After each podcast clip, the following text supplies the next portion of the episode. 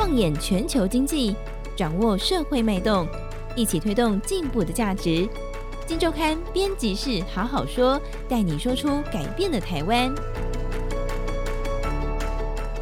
各位听众朋友们，大家好，我是金周刊总编辑杨少华，欢迎收听这个礼拜的编辑室好好说。今天我们来看金周刊最新一期第一千三百五十八期，我们的封面故事哦。封面故事写什么呢？你想不到毛小孩的神医疗啊！我相信宠物商机这几年风风火火，大家都听过一些。这一次呢，我们发现还有很多你想不到的、非常贴近人类规格的一些技术应用出现在宠物商机里面。当然，宠物商机可能很多啊，我们有说宠物用品、宠物食品，宠物食品可能是最多自主花钱花在的地方啊。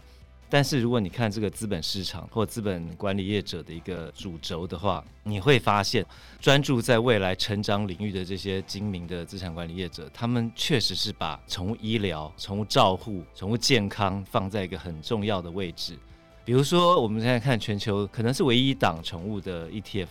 它的投资领域在公开说明书上写得很清楚，它有包括宠物用品、宠物零售、宠物通路。不过它在医疗保健这一块就占了持股比率的五成左右。国内也有两档宠物基金，他们在宠物医疗保健、宠物制药这方面的持股也大概都在三十五趴甚至四成左右。今天我们来看最新一些封面故事，然后小孩的神医疗就是从一场非常惊人的一场心脏手术开始哦。今天跟我们一起聊的是主作的记者伟成，伟成好。哎，大家好！你到底看到了什么样的一个手术需要花到一百万？原本我们是在关心就是关于像宠物药吧，或者是比较一些药物产品的部分。对。但我们渐渐在资料收集啦、采访的过程中，就是发现一个让我们印象很深刻的一件事情，就是宠物的心脏手术要价超过百万。对。我觉得这里面就是有两个冲击啊，第一个就是可能我们自己也不会想到，就是说哇，会有人愿意就是这是一只很年龄已经可能十五十六岁，这就是高龄的宠物嘛，愿、哦、意就是带它去做这么先进的治疗。另一个冲击我们的当然也就是说，其实宠物医疗已经进阶到百万级的水准。伟成，你有去看嘛？对不对？地点在哪里？新北市综合那边有一间那个动物医院，外表看起来就是很不同啦，跟你我走在路上看到动物医院差不多。一般的动物医院或者一般的诊所，是外形差不多。但其实它里面有一个挑高二层楼的空间，那它其实把所有就是包含微创手术那些事情啊，然后四 K 就是高画质萤幕。你对你谈谈它的设备的状况。那是一个跟外观很不同的空间，就是你会想象到，就是可能，比方说高级医学中心，它会有这些设施，你会看到它就是摆放在那个空间内，就是事主可以从二楼的就是那个大玻璃上面往下看，看着就是外科手术医师啊，可能相关的麻醉师，就是在手术室内为他的宠物去进行治疗。这是一个蛮 跟我们想象的宠物很不一样的场景，大家会觉得就是说，那手术不就是一只狗、一只猫在手术台上，可能里面有一些什么状况的话，我们就切开做治疗。但其实当天的现场，它其实是用一个很精密的手术设施进去，就是用一个很小的伤口进去做，就是一些。所以是微创手术。对对对对对，对，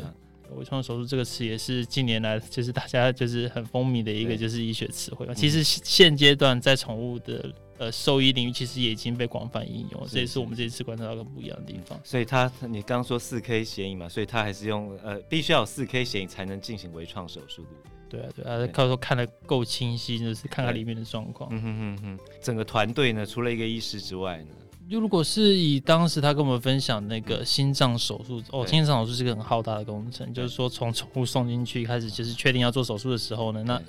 一开始要先全身麻醉嘛，因为因为他也不能乖乖的让你检查，所以所以一开始的检查必须。狗狗就必须全身麻醉，对，然后就是送进去电脑断层摄那个摄影里面，就是你会去医院做，就是那种就是跟你想象的那一台电脑断层是一样的东西，就是个大大的就是半圆形，然后里面送进去一个洞里，然后一直拍一直拍。对，对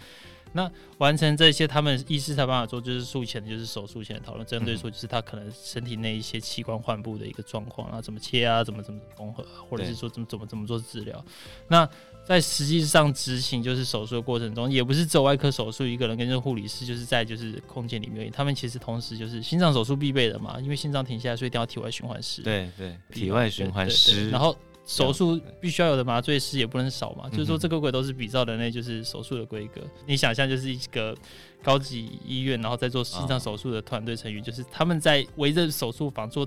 同一个等级的手术，但是治疗的不是病人。所以有点像我们在看影集。一龙啊，白色巨塔啊，哦、那个派遣医师那个场景 啊、呃，但是不同的是，手术台上不是人，而是一只狗狗或猫猫这样子。对，对对。那这样你可以想象这样的规格，然后要价不菲，可能是必然。但是现在需求量到底怎么样？需求量，以左岸他们自己执行的状况，他们已经有了以及实力的那个心脏手术。开办多久啊？他们这样至少也有一年多了。嗯哼哼哼 OK，这样子累积了实力，所以其实还是蛮多人愿意掏这个重金。而、嗯、而且你刚刚说，大概来的就是比较高龄的狗狗嘛。对，这样子他大概可以一趟手术，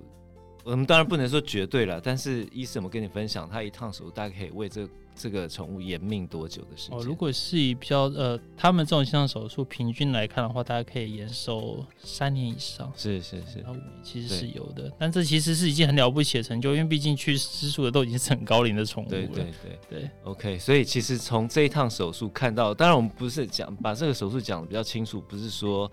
鼓励大家去做这个东西，而是说你可以感受到背后。我们在讲宠物商机，它背后的含金量确实是非常惊人哦。这样一个手术，要价不菲的手术，它竟然可以，事、呃、主是愿意去是络绎不绝的，而且它其他的很多的这样高精密的手术，就它所讲的。全台各地都有需求，对不对？对对，就是不是只有只有台北有，其实在南部啦，比方说像是高雄中心医院，他们其实也有这样子一个微创手术中心。那更不用说全国，就是全台湾连锁的全国动物医院，其实他们都有在做这这些事情。对对，我你文章就讲到一句这个医师告诉我们的话，他是说这个某种程度啦，有种有点像说现在这个宠物商机的需求的热度啊，尤其在医疗领域，是只要一个人类用过的技术。应用在宠物身上被成功了，好像就打开了一个全新的市场一样。所以你在报道中也想到，不管是牙科，甚至肿瘤科，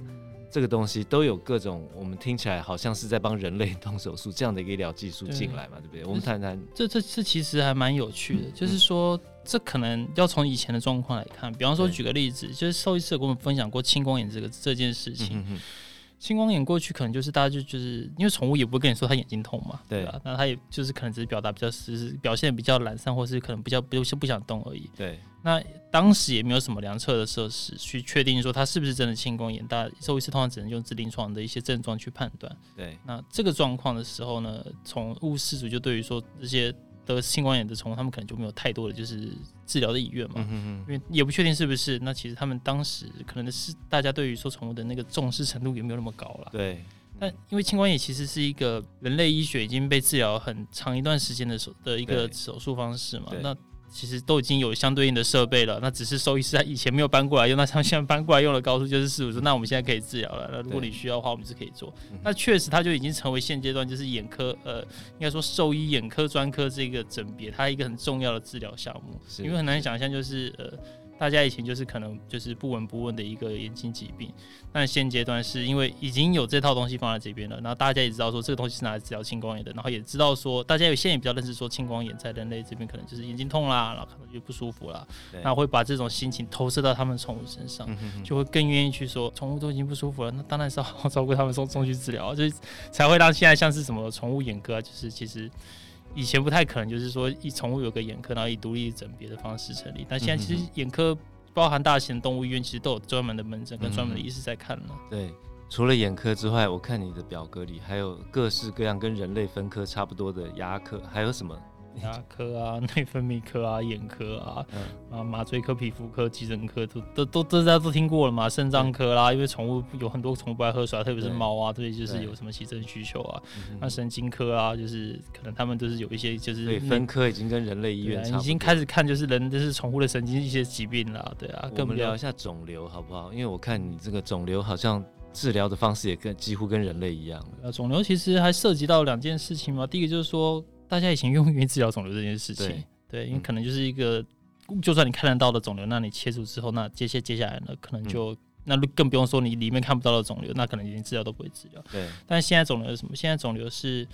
最基本的肿瘤切除的外科手术要有嘛？微创手术可以去就是带到这一块做更小伤口的治疗。嗯哼，那包含说放射手放射治疗啦、化学治疗啦，对，要把治疗啦，更不要说，其实我们这一次采访的时候还去报道，就是国内有一家就是做那个。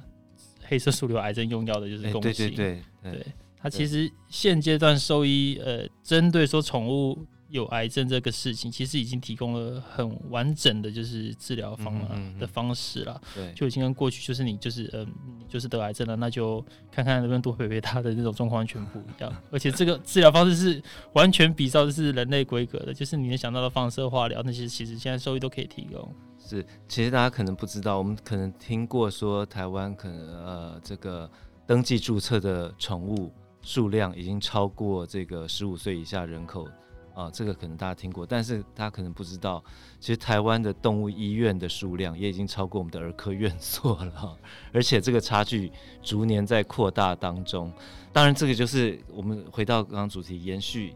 呃这个医疗这件事情，宠物医疗这件事情，确实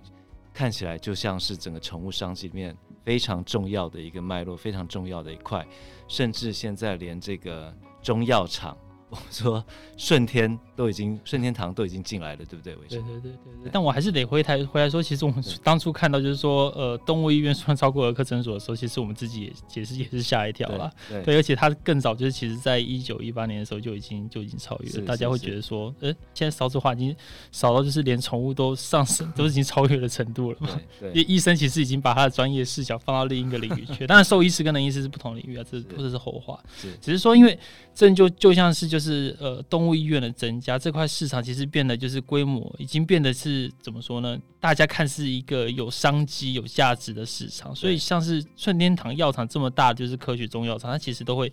想要去试着就是跨入这个领域。他们其实今年第一次做外销，做那个宠物汉方药食品的那个外销是到日本去，但这并不是他们就是突然之间就是要做事情，其实他们中间也。过去也磨了很久，哦，是对他们很早很早以前就是过程大概是怎么样？过程是怎么样啊？他们其实，在零一年的时候就已经有先碰触过这个题目了。他们当时是要帮国外做，对对对啊，帮国外做那个宠物，就是也是算是宠物中药的宠物草药或宠物中中药的产品吧。对，那当时因为。他们的原本委托他们代工的那一家公司，后来被被并购掉，然后那个产品就是消失在市场上，所以他们也没有继续做。嗯、但其实当时在做那个项目的开发的时候，他们有注意到说，我嗯，其实汉方药或者说中药的这种这种治疗方式，其实在动物或是呃宠物身上是看得到效果的。所以他们其实是用一个比较小规模市场的方式去运作这个项目。那只是说早期如果以特别是以台湾市场来看嘛，就是宠物汉方药并不是一个看起来中药行这种通路会愿意接受了的一个产品，对，或者是一个商品啊。嗯哼哼。所以其实一直到近年，可能最近一两年的时候，他们才就是开始比较用力去，就是去碰触这个市场的时候，才开始有一些进展。那那个进展其实也不是在国内，是从从日本开始，因为日本很有趣，日本其实是他们在宠物治疗，因为。日本在宠物这一块其实走的很领先的，因为他们高龄化比我们还严重，然后他们对宠物的需求比台湾就是更深、更强烈一些，所以他们其实对宠物照料这件事情走得很前面。那包含说像是针灸啦、汉方药，其实在他们的就是受益领域都已经被应用了很多年。那汉顺天堂是因为比较去一些国际接触，我才发现说其实日本有这个状况。那正因为他们有这个市场，所以他想就想说，那或许就可以一个比较好的。比方说，就是以先以一个中药的食品方式去跨入，就是这个市场，去试试看，就是日本收益这边在汉方药的应用上面，是不是我们这边也会有机会？对，那这其实围绕在就是顺天堂他们希望可以重塑品牌价值这个大策略之下了。是是是，所以整个看起来，其实我觉得看你的报道，我觉得有一点阶段式的脉络了。一开始大家，我记得几年前大家开始流行，欧美也有流行一个名词叫做宠物人性化，就是说真的把宠物当小孩一样，开始很。细心的呵护，呃，需要这些精致化的照顾，给他好的生活环境。那这样的结果是什么？这样的结果就是宠物的慢慢高龄化，因为你的这个养护的过程都很精心，都很倍加呵护，这样子哦。那高龄化结果就是毛病越来越多，而且以前你不知道的毛病，后来都会出来。那或许就是这样子，整个宠物医疗在这几年。呃，至少从资本市场的动态来看，它确实是一个被受到绝对关注的一个领域啊、哦。那有兴趣的投资朋友们，或许可以好好看这个，呃，从这篇这个报道中得到一些启发。事实上，我刚刚一开始所讲到的这个美党基金，他们都有投资一家叫做硕腾的一家这个全球宠物药、宠物医疗的一个龙头股哦。那今年这档股票，当然大盘不好，美美股不好嘛，哈，所以它的股价还是跌了一些。不过，呃，我看到一些报告啊，包括高盛、摩根士丹利、摩根大通都还对它维持买进平等，而且它过去五年算下来，就算今年跌了大概四成还是五成左右，啊但是它五年下来它的涨幅还是超过一倍，被认为是一个值得长期的投资的标的啊。有兴趣的朋友可以从这篇报道得到一些启发。好，那以上就是今天的分享，谢谢各位听众朋友们，啊，拜拜。好，谢谢，拜拜。